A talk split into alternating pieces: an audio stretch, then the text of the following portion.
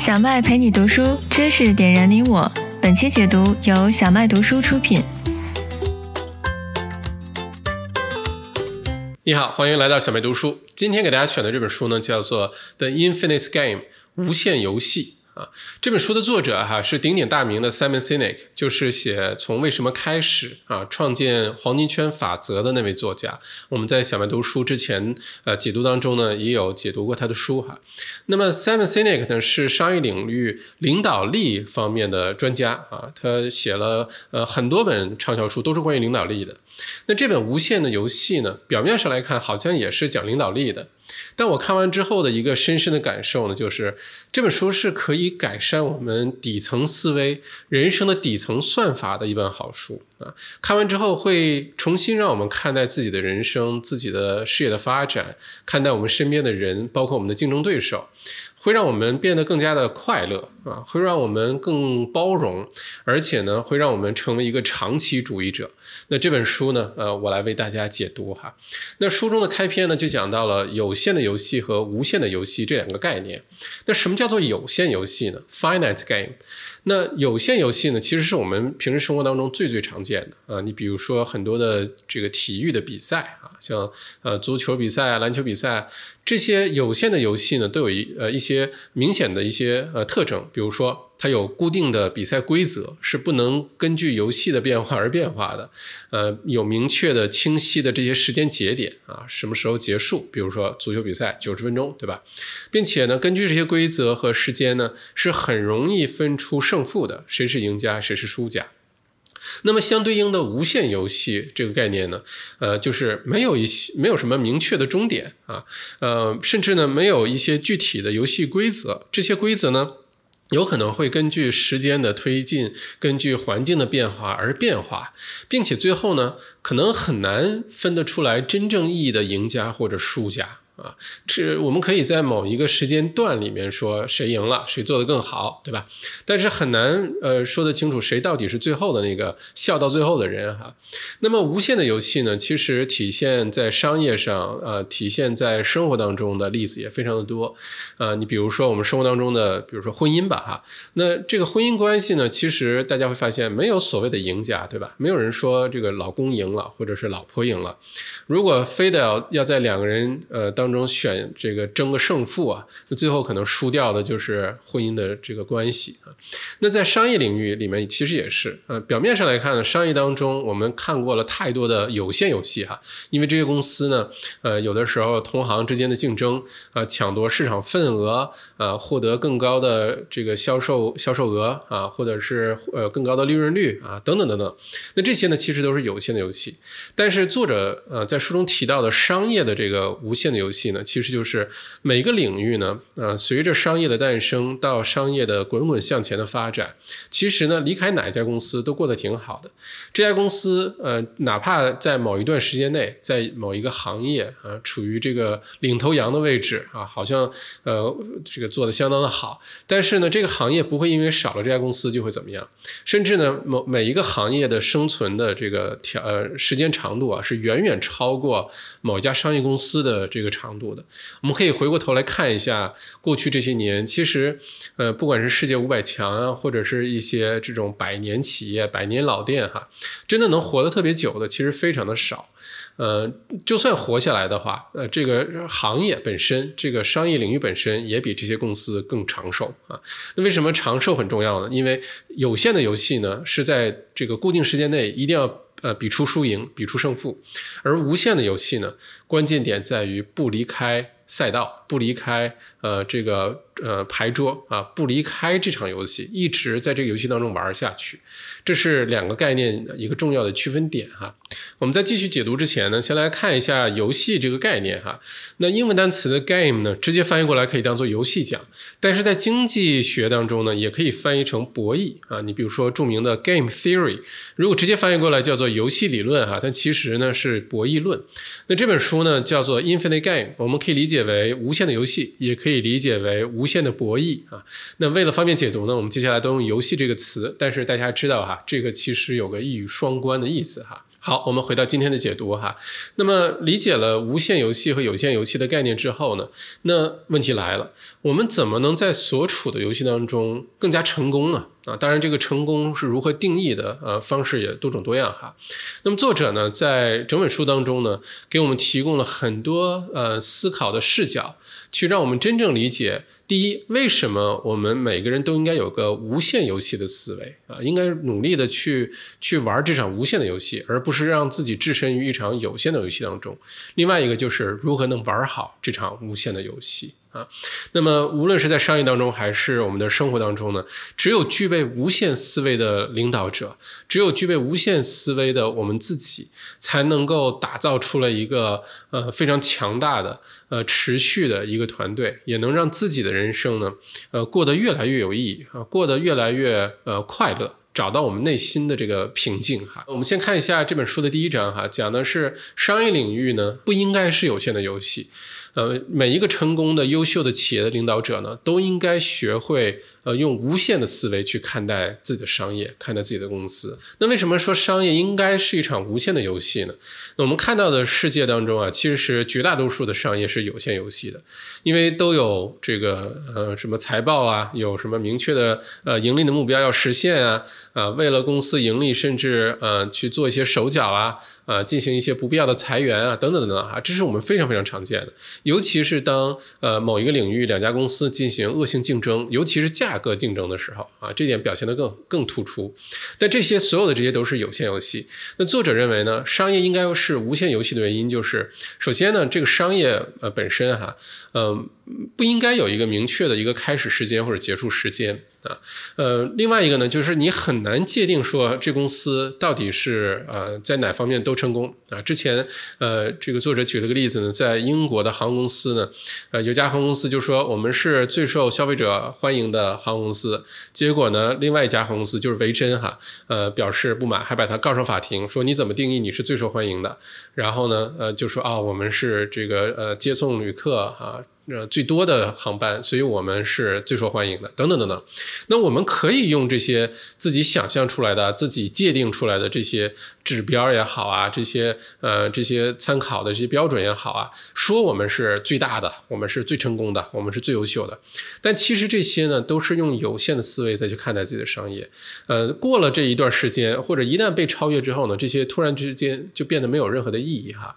呃，而无限的游戏呢，就是我们追求的不是要在某一段时间内成为，对吧？市场份额最大呀，或者是最赚钱啊，等等，不是的，而是我们的目标呢，应该是在这个游戏当中呢，一直尽可能长的玩下去，尽可能长的存留在这个游戏当中啊，活得越久越好。因为短期内的这些盈利和收入，哈，呃，很多企业把它当做目标，但其实并不是呃一个优秀的企业应该有的目标。优秀企业应该有的目标是，如果我们继续做我们现在做的事情的话，再过五十年、一百年会变成什么样？我们能不能为未来打造一些呃产品？我们能不能为未来呃创造更多的价值，而不是仅仅仅为了短期眼前的这些财务报表、短期的这些利润啊、短期的这些指标啊来去做公司？那我们现在看到的世界上优秀的这些企业，包括呃苹果公司啊，包括呃特斯拉呀，包括等等这些耳熟能详的企业哈，其实他们的领导者呃都是非常有远见，都是自己在玩一场无限。的游戏，你像苹果，苹果追求的并不是说我们要造出设计最美观的电脑，或者是呃功能最强大的手机啊，或者是这个用起来最方便的耳机，这不是苹果的使命。苹果的使命是让科技帮助我们人类的生活和工作，啊，让我们人类的生活工作越来越简单，呃，让更多的人能够用上科技产品，用上这些新的技术，然后让整个人类呢，呃，这个文明呢继续往前走。这是苹果的使命，大家也看到现在苹果做的东西了，对吧？那像特斯拉也是，那特斯拉造电动汽车，那之前呢，伊隆马斯克花了很大的代价去开发了很多电动汽车相关领域的一些技术，但是非常令人意外的是呢，他居然把所有的这技术呢免费开放给所有其他的做电动车的厂商，呃，给免费用。这个是不按常理出牌哈，因为特斯拉的公司的使命呢，并不是说我们要做最好的电动车品牌，我们要。卖最多辆电动车，我们要做呃这个最质量最好的、开起来最舒适的电动车啊，最赚钱的电动车，不是的。特斯拉的使命是，他们想要推进的是人类清洁能源的整个的这个推进啊。如果说能够通过呃汽车的这种方式加速这个进程呢，当然最好。所以呢，他们邀请更多的同行进入这个领域，一起来推动清洁能源在我们人类生活当中的这些使用、这些应用。因为有了这种想法呢，他们做出来的具体的这些动作、制定的企业的战略啊等等，都是完全不一样的。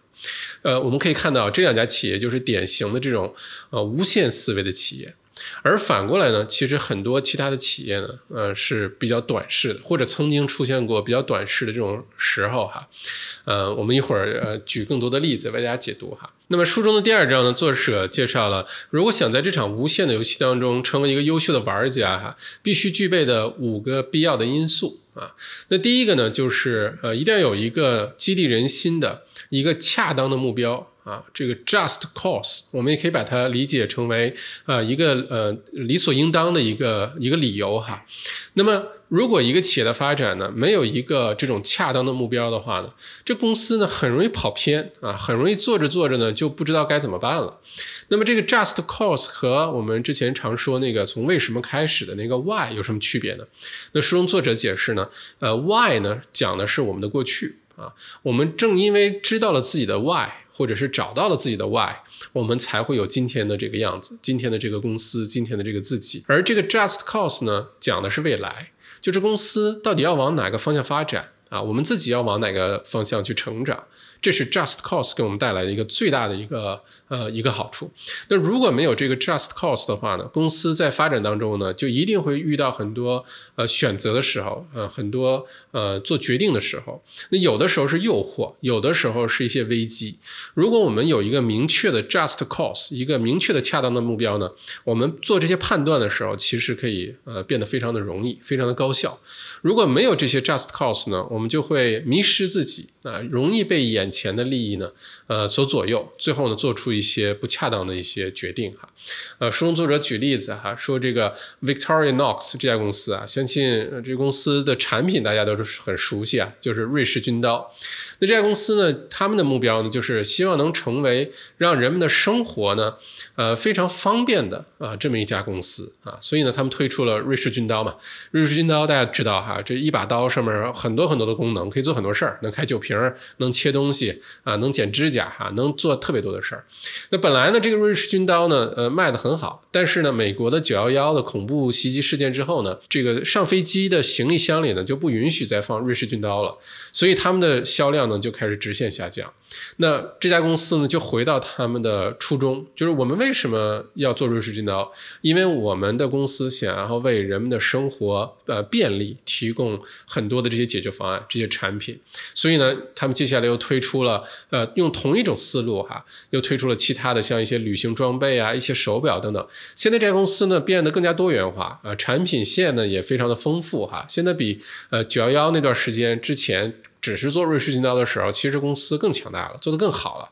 那这就是当公司、当我们的企业发展遇到一些呃危机的时候，遇到一些瓶颈的时候。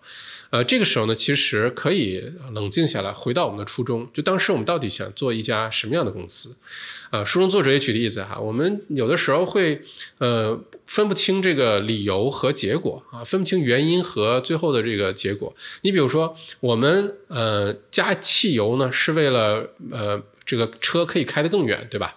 但我们并不是买车去为了加更多的油。对吧？没有人是为了加油去买车的，而是加油是为了让我们的车开得更远。所以有的时候我们一定要把这个东西。呃，这这个因果顺序啊，要分得很清楚。那当我们分不清楚的时候，就想想我们的初衷啊，不忘初心嘛，对吧？我们当时为什么要出发来着？我们为什么要做这件事情来着？那么，就算现在遇到阻碍了，这件事情呃遇到问题了，这条路走不通了，我们回到初心，看看有没有其他的方式继续坚持我们的初衷，对吧？呃，往往这答案都是有的。而这个地方其实就是有限呃。思维和无限思维一个重要的一个分水岭啊。那像比尔盖茨啊，在创建微软公司的时候，呃，最初的愿景也是的，他的微软的公司的目标呢，就是可以给大家带来一个非常美好的未来啊，让呃科技呢深入我们的生活当中，并且呢，让每一个员工呢都知道自己为什么在努力啊。这是当时微软呃比尔盖茨当 CEO 的时候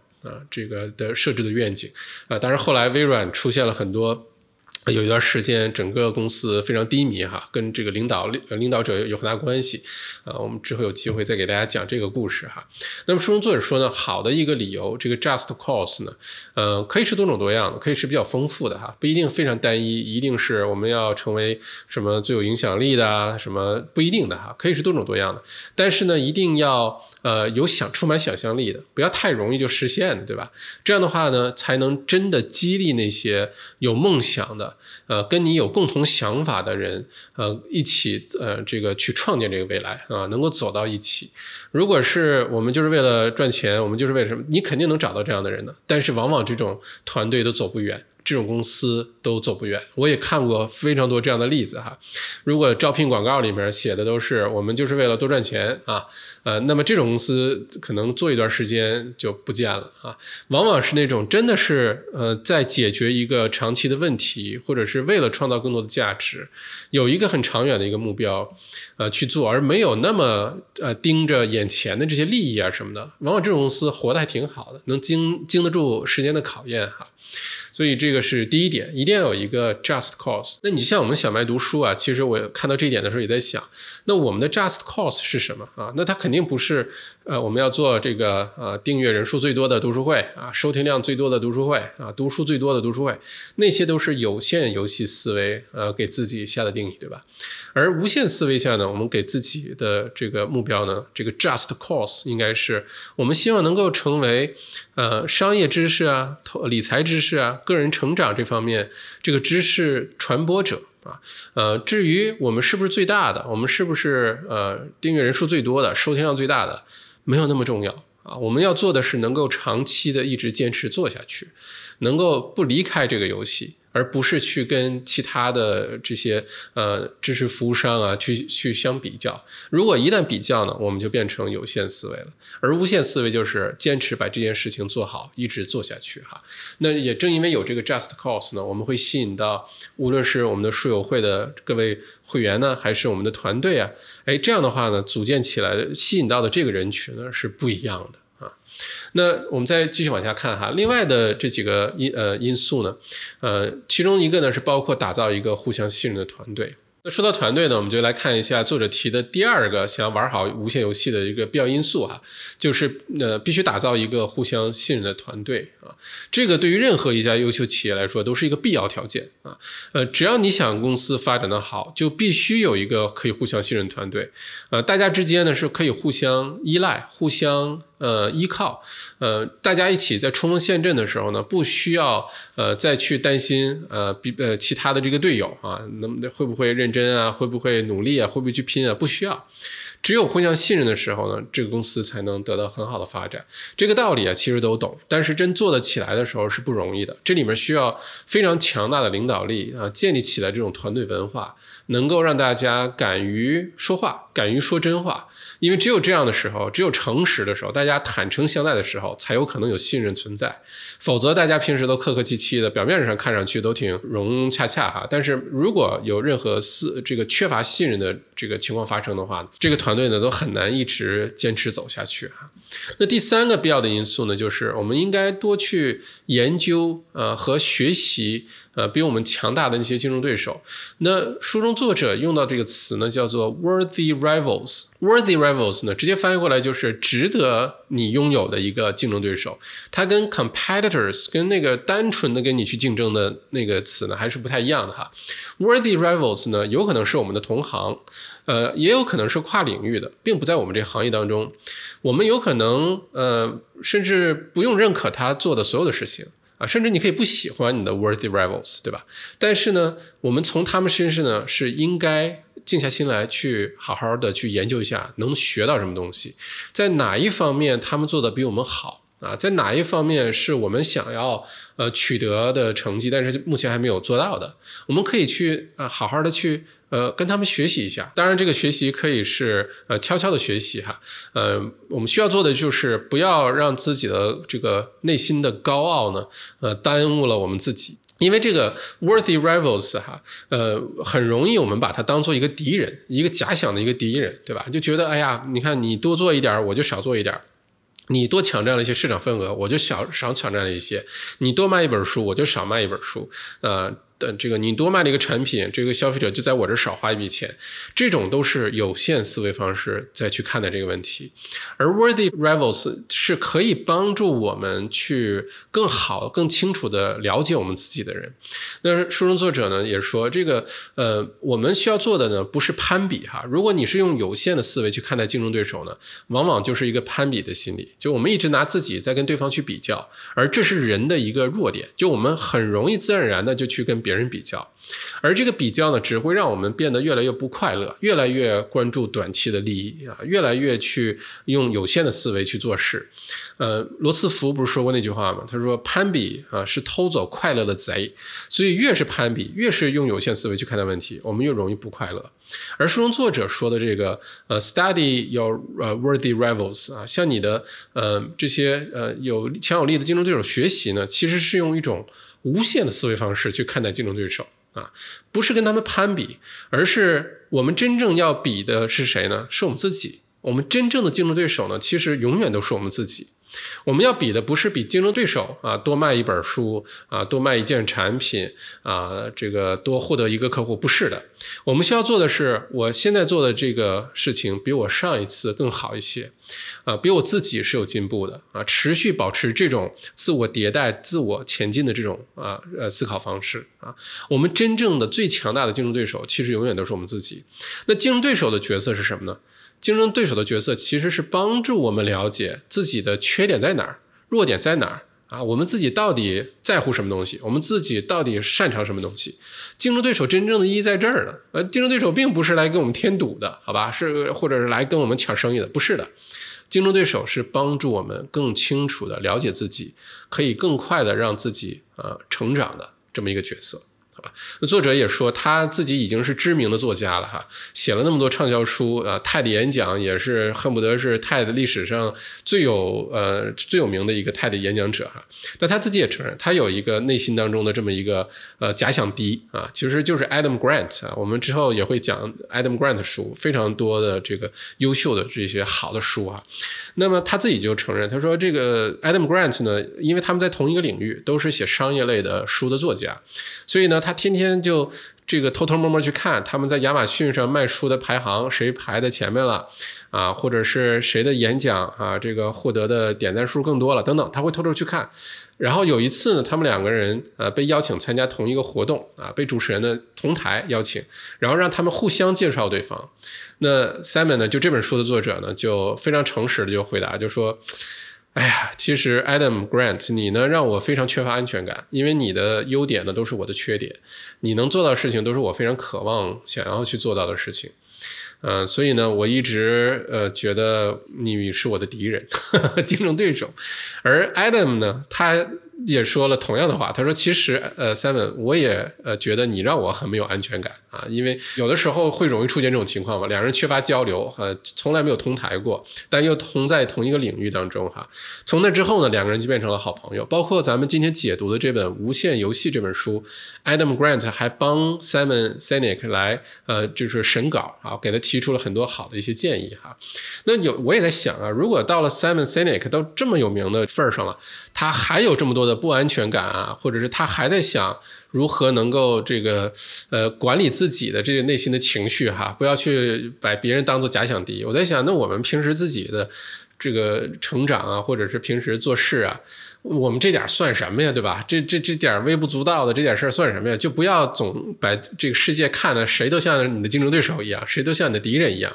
而是谁都是我们的老师啊！这个真的孔子说的“三人行，必有我师”啊，真的有这个道理。我们一定是最后呢是向内生长，想办法让自己成长，跟自己去比，让自己每次都比原来的自己更强，做得更好，而不是去跟别人比。我觉得这一点对我的。启发非常非常的大。呃，那我们再看第三点哈，必要的因素呢，就是说让公司啊能够具备在各种环境下生存的能力，就是要保持这种我们叫做反脆弱的能力哈。越是有无限思维，越是有长期主义这种思维方式的团队和公司呢，越可以经得住各种环境的考验，因为他们是为了活下去，并不是为了一时的这个呃业绩啊，一时的利润。呃，往往是越追求长期的公司呢，越反脆弱，遇到问题的时候呢，越可以渡过难关啊。那第五个因素呢，就是一定要有勇气去 lead 你的 team 啊，做一个有勇气的领导者。这点是非常难的哈。那我们接下来书中呢，作者用很多具体的例子、具体的故事呢，给我们解释了这五个因素。那么我们先看一下第一个问题，就是说在现实这个社会当中，讲到 just cause，讲到这个呃非常恰当的这个驱动力这个理由哈，呃，讲到这个时候呢，就不得不避开呃现在这个资本主义的一个终极的问题，就是到底是谁是最重要的？对于公司来说，你说是顾客更重要呢？还是股东更重要呢？还是员工更重要呢？对吧？这是一直是一个争论的一个点哈。那么这个问题呢，其实，呃，我们在之前呃这个读解读当中提到过，在十八世纪中期呢，呃，有一本书叫《国富论》啊，作者是亚当·施密斯啊，很多的书友都一定听过这本书哈。这《国富论》中的主张呢，就是对于公司来说呢。哎，客户的利益是至上的，股东的利益应该是其次的。道理很简单哈，就是如果一家公司一个商业不能让客户满意的话，那肯定是不长远的。如果只是让股东的利益放在前面啊，让股东赚钱，客户不满意的话，这家公司呢很快就会完犊子。干不下去了。那我们看到过太多这样的公司，对吧？利益至上啊，股东利益至上，然后最后呢，公司追求短期利益，几年就又没影了啊。这种情况非常的多哈。那后来呢，到了二十世纪中期呢，另外一位经济学家哈，叫做米尔顿·弗里德曼，他呢，呃，提出了另外一种理论。他说的是呢，对于一个商业来说呢，股东的利益应该是高于客户的利益的。啊，股东利益更更更更更宝贵啊！也因为这个呃观点呢，这位呃米尔顿·弗里德曼呢还获得了诺贝尔经济学奖啊。但这件事情呢一直被吐槽哈，就觉得这有问题，这个奖得的有问题啊。我我也觉得他这奖得的有问题，为什么呢？就是后来呢用大量的事实证明了。这位呃弗里德曼的观点的这个错误啊，就是因为如果你把股东的利益放在客户利益之上的话，就容易造成很多有限思维啊，关注短期利益的这些商业的诞生啊。很多公司，包括这些公司的 CEO 啊等等，最后呢自洽的原因就是我们也没有违法，对吧？我们是把股东利益放在第一位，这就是弗里德曼的这个观点嘛。结果呢，就造成很多公司干了几年之后呢，就干不下去了啊！是其实是给整个的商业历史啊，呃，带来了一些没有那么积极的一些影响哈。呃，因为越是关注股东利益呢，就越容易只关注财报啊，只关注呃这个盈利点啊，尤其是上市公司哈。呃，上市公司呢，最大的一个问题啊所在呢，就是财报呢是以十二个呃月为一个周期，所以呢，所有的这些公司的盈利啊，公司的经营啊。呃，都是关关注的是我这十二月怎么样啊？就很难有一个长期主义的啊，很少有公司能顶得住压力，像 Berkshire Hathaway，像巴菲特老爷子他们的公司啊，或者苹果公司，很少有公司能顶得住这个股东的压力，能够做一个真正意义的长期主义者，是是不容易的。大多数公司呢，收了股东的钱之后呢，呃，受到了资本的这个呃控制也好，受到了资本的压力也好，慢慢的都变成了一个有限思维的短期利益者啊，这视野变得越来越短，越来越追求这个短期利益，结果公司的长远发展都受到了呃很大的影响哈。那么理解了这个 just cause 呢？其实我在看这个书的作者 Simon 的一次呃演讲当中呢，就有一个台下的观众问他说：“我自己呢创业啊，我自己公司做的也不错，现在公司呢进入了一个快速发展的周期，那这个时候呢就一定需要资金的帮忙，能够完成这个快速发展期哈。但是呢，一旦有资金入场呢，这些投资者呢就不管那么多啊，我想玩的是无限的游戏，但投资者呢，他们只想玩有限的游戏，他们只想知道什么时候可以退出，什么时候。可以有回报率，对吧？那么在这种情况下该怎么办？那么 Simon 呢，在台上就给出了他的答案，就是说你是公司的负责人，对吗？啊，对，呃，是你收了这些投资者的钱吗？啊，是。好，那就那就没话说了。为什么呢？因为如果你是公司的负责人的话，你可以更有耐心的去等待那些长期主义者。呃，去等待那些认同你的理念、认同你的发展路径、认同你的价值主张的这些投资者，而不是有人出钱你就要啊。那你像 Berkshire Hathaway 啊，像伯克希尔哈萨韦哈，巴菲特的公司，就是他买的这些公其他公司的股票，投资的这些公司。若干年，很长时间都是不去卖这些股票的，而不是靠呃这个倒买倒卖来获利的。那么他们吸引的这些投资者，就都是认同他们这种长期主义的投资者。就是这个市场上的钱啊，其实非常的多，什么样的投资者呢都有。有的呢就只为了快进快出，为了短期利益；有的呢是有足够的耐心，愿意找这种很优秀的这些创业者、这些优秀的企业做一个长期主义者的，都是有的。问题是你收了谁的钱，你收了谁的投资？啊，所以呃，哪怕是在现在这个资本主义这个这个国家也好，我们的公司也好，虽然有外外界的因素在哈，比如说投资者，比如说股东，但我们依然，如果你坚持的话，如果你意识到这个的重要性的话，依然可以玩一场呃无限的游戏哈，呃，做一个长期主义者。第二个呢，我们说到了这个呃，一个好的企业呢，还应该很看重他的员工啊，组建一个互相信任的这么一个团队哈，那么。这个团队呢，除了我们刚才说的核心领导层之外呢，也包括公司的上上下下每一个人啊。这公司的呃成功与否呢，其实跟整个公司呃大家呃从上到下有没有一个共同的长期的愿景有很大关系啊。如果整个公司呢都是为了追逐短期利益的话，就一定会出错啊，这个动作一定会走形的。啊，那如果有一个公司追求的是长期利益啊，无限的思维的话呢，一定会有员工离职的，因为不是每个人都认同这个的嘛。但没有关系，因为同时呢，你也能留下吸引那些呃充满热情、非常忠诚、工作态度非常好。而且很认可公司长远发展的这个愿景的，呃，这些人才都会留下来哈。那如果说一个公司在这个打造过程当中，呃，只是看眼前的利益的话，会造成一个什么结果呢？那我们可以举个例子哈，就是阿里巴巴。阿里巴巴呢，其实在发展的初期呢，呃，马云呢，呃，是借借鉴了呃通用电器 Jack Welch 啊，这个通用电器当时的这个所谓的这个天才 CEO Jack Welch 哈，呃，其实后来。来呢？大家发现呢，这中间有很多人为的一些不光彩的事儿啊，才让公司的报表一直那么好看。比如说，每次到财报快要呃这个呃结束的时候呢，就开始裁员，让公司的利益呢表面上看上去挺好，其实没有那么好。那么 Jack Welch 是做了很多这种，为了短期，因为它是上市公司嘛，通用电气，为了让它的短期财报特别好看，人为的让它的上涨的曲线图就像拿格尺画出来一样，非常稳定。但事实上来说呢，这是应该是不存在的哈。那么当时呢，Jack Welch 就提出了一个方案，为了保证公司财报特别好看，就是每年呢，呃，前。呃，业绩表现好的前百分之十的员工呢，得到嘉奖，然后业绩最差的这个最下面的百分之十的员工呢，直接开除啊，这种末尾淘汰制哈。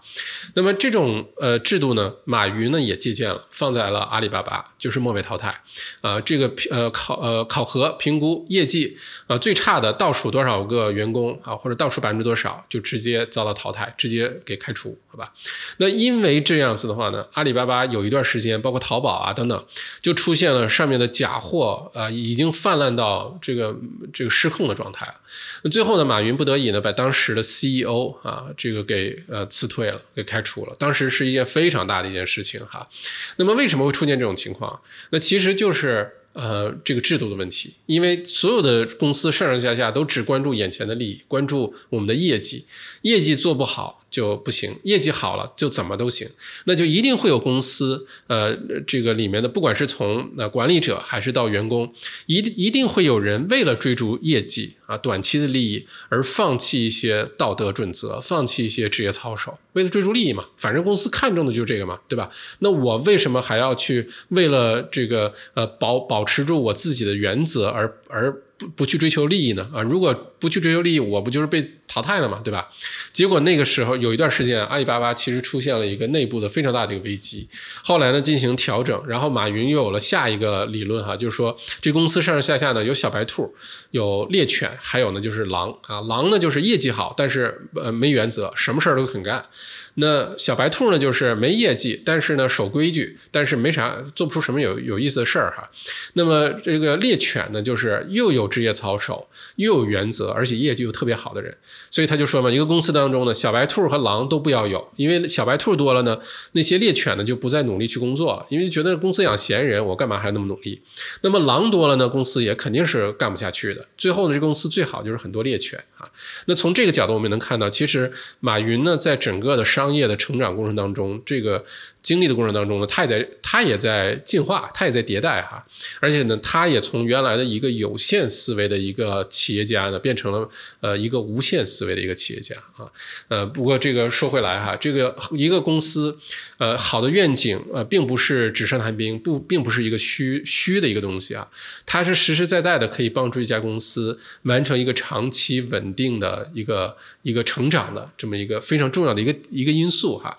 所以公司的团。团队的文化呢，其实作为每一个领导领导者呢，都应该很认真的去考虑啊，而且呢，把公司里的职业操守啊、呃，ethics 啊这些都一定要放在一个很重要的位置，而不仅仅是关注盈利啊。关注这个每个人的业绩怎么样哈？因为就算是业绩好，呃，如果我们只关注的是这些东西的话，所有的这些都是暂时的，所有的这些都是有限的游戏。一旦出问题的时候，很快这些就都不存在，都不成立了哈。那么书中作者呢，用福特这家公司呢举了例子哈。我们知道福特啊，在美国的汽车历史，甚至在世界的汽车历史上呢，都有举足轻重的地位哈。但是呢，福特汽车呢也经历过很多的这些波折。那两千零六年的时候。呢，新的 CEO 叫做啊艾伦·穆拉利哈，他上任的时候呢，福特汽车就处于一个非常低迷的一个状态，市场占有率很低啊，业绩很差，大家都不再买福特的公司的这些汽车了哈。那当时呢，这个艾伦呃上任之后呢，他呢就给大家呃规定说，每个部门每个分公司在我们开例会报告的时候呢，分成绿灯、黄灯和红灯。绿灯呢就是这个业务一切正常啊，黄灯呢就是有些问题可能是需要解决的。那红灯呢，就是有严重的问题需要立刻解决。但这个呃，艾伦呢，在开会的时候发现一个有意思的事儿哈，就是每一次开会，所有人报告的都是绿灯，没有黄灯和红灯啊，他就很奇怪，这公司现在明明不怎么样啊，明明业绩很差，输给竞争对手，那么为什么还都是绿灯呢？后来呢，他通过了解发现呢，他的上一任的 CEO 呢，是经常在开会当中把那些敢于提出呃这个呃真实问题的、敢于说实话、说真话，但是带来那些坏消息的人呢，直接就把他们给开除或者调离岗位。于是呢，呃，久而久之，大家就形成了一种团队的文化呢，是没人敢说实话啊，大家都说好听的。那最后呢，结果就是公司越来越差，好吧？所以呢，这个艾伦呢就开始鼓励呃团队啊，能够呃这个呃真实的反映呃企业存在的这些问题啊，他不停的鼓励大家。那么刚开始的时候呢，呃也也是很少有这个公司部门的这个 team leader 敢提真实的问题啊，还是绿了好长时间，慢慢开始有人敢。提出哎真实的问题了，然后呢，这个艾伦呢，呃，继续鼓励他，然后就问大家，我们如何能够帮他？呃，结果这样坚持下去之后呢，假以时日，越来越多的呃真实的问题呢被。反映了出来，然后意识到了这些问题之后，啊，那么福特才有机会去解决这问题。我们常说，解决一个问题最重要的第一步是意识到它是个问题，这是最难的，对吧？那福特汽车也是通过这种方式呢，来建立整个管理班子上上下下的这个信任啊。而且呢，福特公司还做了一个很很有意思的事儿呢，就是他们呢会呃去开别的竞争对手的这些车。啊，开竞争对手的车是什么意思呢？就是有一次呢，记者采访问到这个艾伦哈，说：“哎，福特汽车的 CEO 你好啊，你你觉得这个世界上最好的车是什么车？”当时艾伦呢就就完全没有思考，他就直接就张口呃脱口而出：“我觉得是雷克萨斯啊，就是丰田汽车旗下的雷克萨斯哈。”当时这事儿呢就引起了很大震荡，就觉得你可是。美国福特汽车公司的老大，但你说你认为最好的汽车不是你们福特的，而是竞争对手的雷克萨斯的，这当时就觉得让人匪夷所思哈。但这个点呢，其实就是书中作者说到的下一个，就是我们要找到一个很优秀的竞争对手，不要把他只当做敌人，而是要从他身上去学习。好吧，这是一个无限思维的人会做的事儿哈。那么当时，呃呃，这个艾伦就说，我们其实我们公司呢，应该去买很多很多这些竞争对手，就是做的非常优秀的这些车的公司，呃的这些这些品牌的车哈，到公司来，然后呢，我们的这些领导班子呢，每天换着这些车开，每天都开竞争对手的车上下班。去真实的去呃理解，去切实的去感受一下，为什么消费者选了他们没有选我们？如果是有限思维的人会怎么做呢？就是我们要降价。我们打价格战，我们开拓销售渠道，我们把车做的越来越便宜啊，我们怎么怎么样哈，给一些呃这个折扣啊，给一些呃返利啊，让呃经销商帮我们使劲去推啊，多打一些广告等等，这些都是有限思维的人会做的事儿，而且这些是我们非常常见的，有没有？尤其是价格战哈，就是典型的有限思维策略。而当时这个艾伦做的呢，是一个。这个无限思维的做法，就是我们不要盲目的去做那些什么降价那些策略，而是我们真的这个静下心来去学习一下，跟竞争对手去学习一下，为什么他们的车比我们的好？为什么人们选了他们没有选福特？好吧，也正因为如此呢，福特摆脱了当时的那个困境。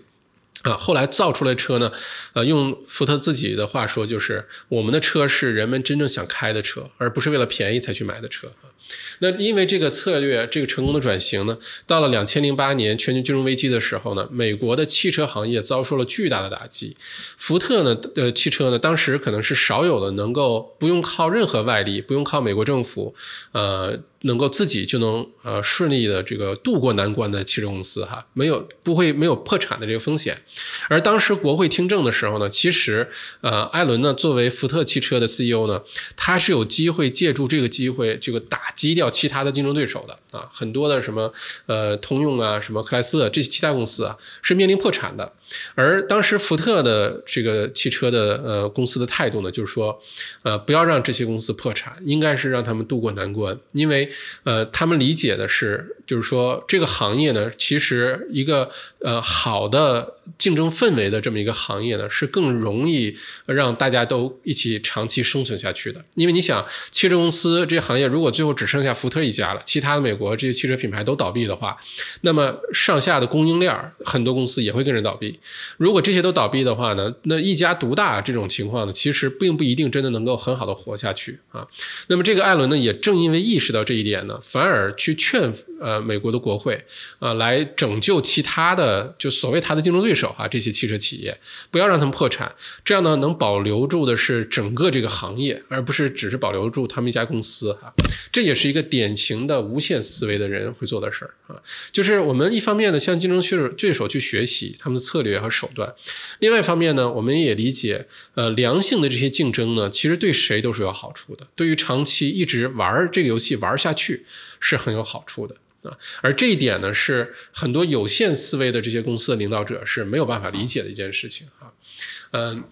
那么这个呢，是就是如何找到一个 worthy rival 啊，能够让自己通过 worthy rival 看到自己身上的这些呃优点也好，缺点也好，帮助自己呃不停的这样发展下去，成长起来。这一点我觉得说的特别的好哈。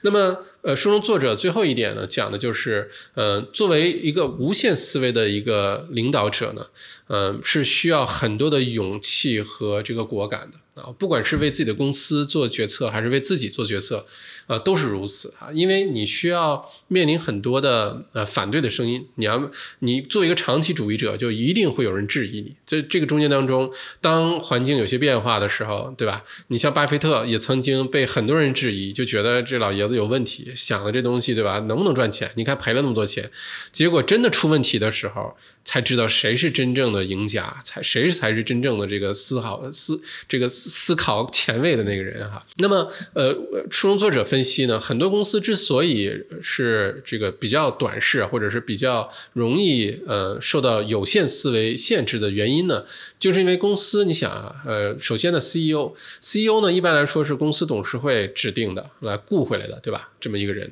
而 CEO 的选拔呢，通常是从公司原来的员工当中选拔出来的，比如说 COO 首席运营官或者 CFO 首席财政官，因因为这两个职位的人呢，在过去的工作当中呢，是最容易看到公司整个运营场景的。就是有一个全面的了解的，而其他的什么首席呃这个营销官啊、首席市场官啊、首席信息官、首席技术官呢，往往只了解公司的某一个部分的职能啊，只有呃首席运营官 COO 和首席财政官 CFO 呢是可以看到公司全局的。所以呢，很多公司的 CEO 的人选呢都是从 COO 和 CFO 变过来的哈。那么这两个职位呢就有一个问题，就是他们日常。呃，这个经营当中呢，其实处理的很多都是有限游戏里的东西。你比如说 COO 处理的都是日常运营的一些问题，对吧？那都是短期的要解决的啊。那么 CFO 呢，也是就是财报分析啊，我们接下来十二个月的预算啊，啊，我们的这个盈利的目标啊，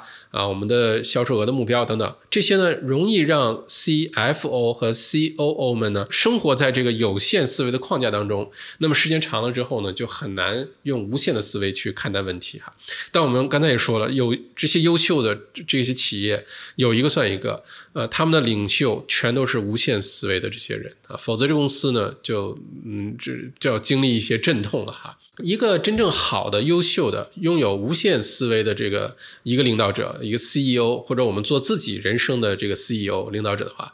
他职责是什么呢？哎，其实呢，就是 CEO 呢，不光是负责公司的呃公司文化的这个搭建，呃，也不光是负责公司整个的发展战略哈。一般来说，CEO 的主要职能就是这两个，一个是战略，一个是公司团队的文化。那么，一个优秀的 CEO 还应该多一个呃职能是什么呢？是呃 vision。也就是我们经常说的愿景啊，所以书中作者就说呢，CEO 其实应该用另外一个词代替，叫 CVO，是 Chief Visionary Officer。也就是说，一个公司的一把手，这个好的领领袖呢，应该能够给公司看到更长远的未来。看到公司呃长期发展下去的那个样子是什么，而不仅仅是只只是盯着我我明年股价涨多少，我的这个呃激励能分多少红给我，分多少奖金给我，对吧？如果陷到这个里的话呢，这些 CEO 呢就容易做的事儿就是我在任的时候就玩命的让股价往上涨，不管我用什么手段，用什么方法。啊，我们这个在公司财务里面有一个名词哈，叫 “cook 的 book”，就是让你的财报看上去特别好看，但其实背后有很多不择手段的方法哈。那么，呃，如果是一个长期主义者呢，就不会干这种事情。那么说到这儿呢，也顺便推荐我们小白读书呃之前给大家解读的另外一本书哈，就是迪士尼的 CEO 啊，现在已经又又变成迪士尼董事会的这个主席了哈，呃，叫做《一生的旅程》那本书，呃，非常的好啊，推荐给大家，也是。一个典型的，呃，长期主义者，典型的无限思维的这个领袖啊的自己的成长史啊，可以呃，大家好好去听一下哈。那么说回这本书，那么作者也说，呃，追求无限思维呢，要经得住短期的很多的质疑啊，很多的呃一些压力啊啊，只要你这个做对的事儿，永远。是不错的哈。书中举的例子就是美国的一家最大的连锁的药药房，叫 CVS 啊。CVS 很像是澳洲的像 Priceline 啊、Chemist Warehouse 这种啊，就是最大的这种啊药房啊连锁店哈。那当时呢，CVS 呢就有一个决定啊，是他们呢放弃呃在他们的连锁店里面呢销售香烟。啊，香烟呢，在当时是二零一四年的事儿哈，是一个非常非常大的一个呃一个销售的一个产品，每年呢会有二十亿美元的销售额。那如果放弃了香烟的话呢，就等于公司的财报表上一下子就少了二十个亿，少了二十个亿啊！对一家公上市公司来说，这是这对吧？这是个简直是天灾一样。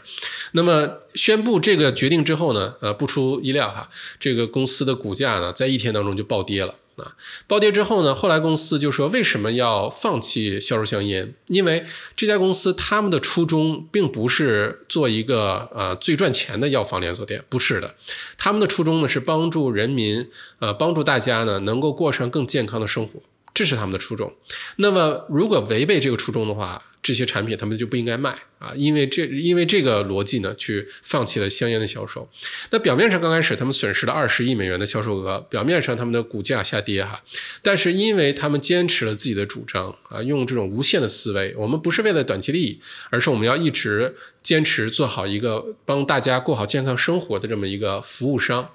因为这个呢，有更多的这些呃健康类的公司呢，主动找上门来。就跟他们合作，比如说一些戒烟的这些药物的公司啊，或者是对自己的产品品质、品牌非常有要求的一些健康公司，就主动找上门来，然后呢开始跟他们合作。结果呢，过了一年多之后呢，这家公司的股价呢不但回到了原来位置，而且完成了双倍的增长，达到了一个历史最高啊！这是一个典型的，是就那句话，做对的事儿永远都是不错的，哪怕短期内会受到很多的质疑和压力，都应该坚持去做啊。那么。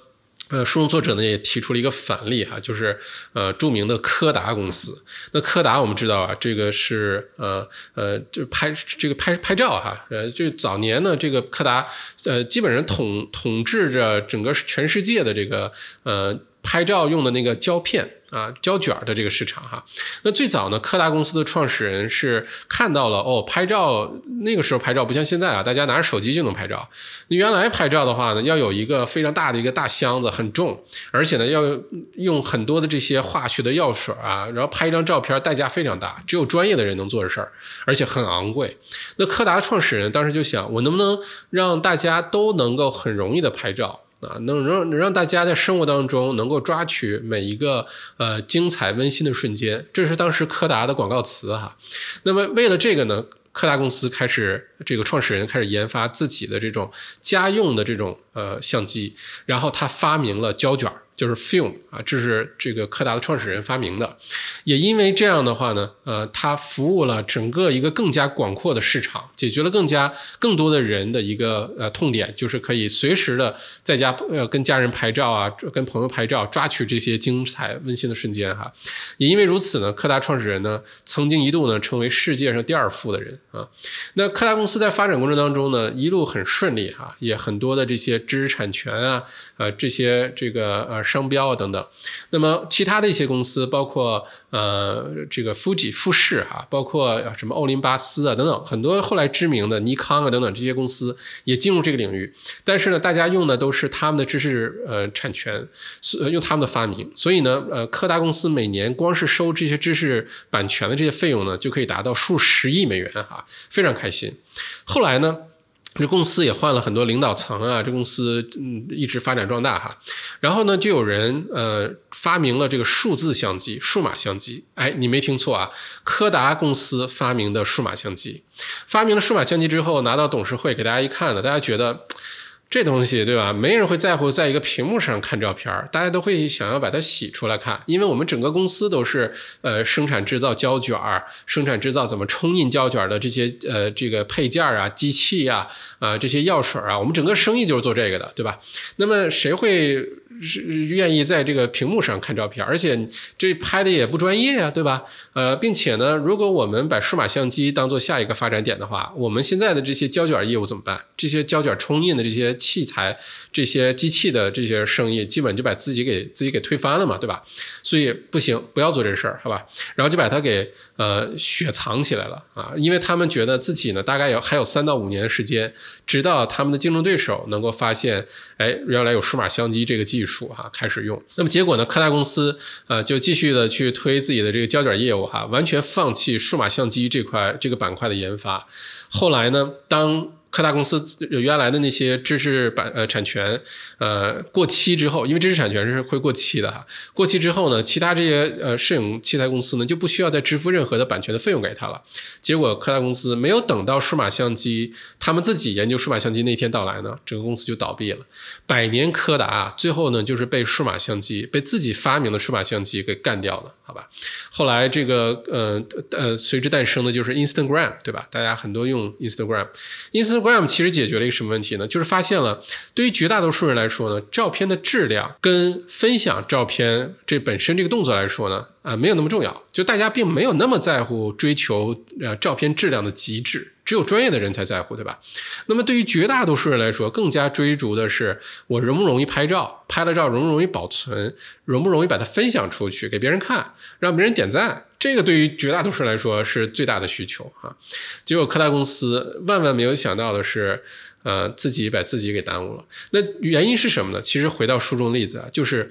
新的管理层呢，其实没有一个。呃，无限的思维啊，一个无限的游戏的这么一个思维，而是看的都是短期利益，想的就是如果我现在推出这个数码相机，我们自己的财报怎么办？我们不是给自己呃这个打脸吗？我们自己不是就是革了自己的命吗？这绝对不能干。那我们这些股东怎么办？对吧？到时候这个媒体会怎么评价我们？而他忘了最初创始人的那个初衷，那个 just cause，是我们希望能够帮助人们抓住那些精彩的、温馨的瞬间。如果他们能回到。到这个初衷的话，他们就一定会对数码相机 say yes。那么现在是呃会不会是索尼、佳能这些呃数码相机的公司大行其道，而百年柯达这个发明数码相机的公司反而早早就倒闭了？也许就不是今天这个景象了哈。那么。呃，书中作者也提到了苹果，当时啊，苹果本来花了重金去开发他们的操作系统，直到苹果呃乔布斯去参观 Xerox 这家公司，发现哎，原来有图片图形的这种操作系统啊，用鼠标可以点一些图就能。呃，用电脑了。那当时乔布斯立刻就做决定，就说我们要彻底推翻自己开发的这些系统，我们要开发的是图形化的操作系统。那当时苹果的一个高管呢，就强烈的反对，就说这样不行啊，这样我们投入这些钱怎么办？而且这样的话呢，就等于说这个呃，这个推翻了我们自己所有的这一切哈，就等于把我们自己的公司给砸掉了。然后乔布斯说了一句非常经典的话，就是宁愿我们自己砸掉，我们自己革自己的命，也不要等到别人来革我们的命啊。于是就有了今天的苹果，就有了今天的苹果的操作系统。否则的话呢，就对吧？苹果公司可能也不知道不知道什么时候就已经没有了哈。所以呢，这就是如果想要追求无限的思维的话，作为呃领导者也好，还是给我们自己的人生做这种决策的时候，要鼓足勇气，要坚定的去坚持。呃，因为一定会听到一些不同的声音的啊，受到质疑啊，受到呃呃诋毁啊，受到误会啊，这都是非常正常的哈。呃，解读到这里呢，书中作者的各个观点呢，我们都已经解读完毕了哈。不知道大家听完之后有什么样的感受？那当时我读完这本书呢，在我的朋友圈里发了一段话哈，念给大家，就是人生际遇十起八落，有人少年得志，有人大器晚成。有人老天爷赏饭，有人靠自己勤勉。我们无需攀比，因为每个人都有属于自己的节奏和高光时刻。迷茫是暂时的，低潮是暂时的，得意也是。人生是场无限的游戏。啊，这个是我当时看完这本书非常深刻的一个感受哈。呃，不管我们处在人生的哪个阶段，你现在对自己是满意还是不满意，还是非常得意。那么，如果我们嗯放在一个足够长的时间当中，如果让自己用无限的呃呃游戏的这种思维去看待自己的人生，看待自己的事业的话呢，视角是完全不一样的哈。那么呃，最后呢，我想借用高瓴资本张磊的一句话。呃，给今天的书呢，呃，做一个结尾哈，就是流水不争先，争的是滔滔不绝。好，非常感谢收听，咱们下一本书见。